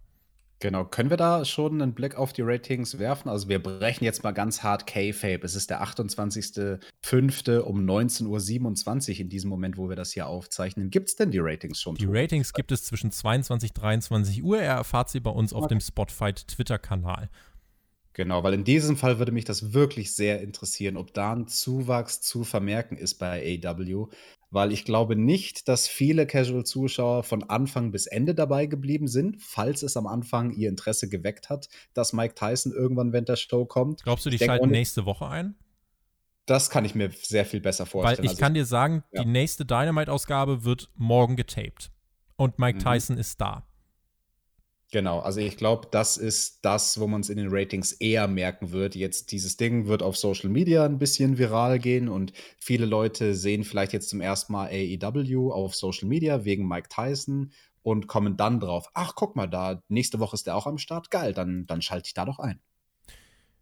Ich fand dieses Segment, also aus einer Marketing-Sicht absolut nachvollziehbar. Mir selbst hat alles, als Mike Tyson rausgekommen ist, nicht mehr ganz so viel gegeben. Man teast tatsächlich das Match von Mike Tyson gegen Chris Jericho und das heißt, das wird wohl auch kommen. Schätzungsweise dann bei All Out, was ich krass finden würde. Ähm, ich muss dir aber ganz ehrlich sagen, ich will dieses Match jetzt eigentlich gar nicht sehen. Das ist für mich kein Selling Point so wirklich. Äh, aber ich bin da jetzt auch nicht der äh, wahrscheinlich nicht die Zielgruppe. Das ist was, wofür sich Leute den Pay-Per-View vielleicht spontan kaufen und da irgendwie noch bei AW reinrutschen. Das haben wir ja auch zum Beispiel nach Double or Nothing noch gesagt. Stell dir vor, du kaufst dir wegen Mike Tyson den Pay-Per-View und dann äh, siehst du dieses Event und äh, siehst dann vor allem auch Stadium Stampede und denkst dir, Alter, das war ja wirklich gut.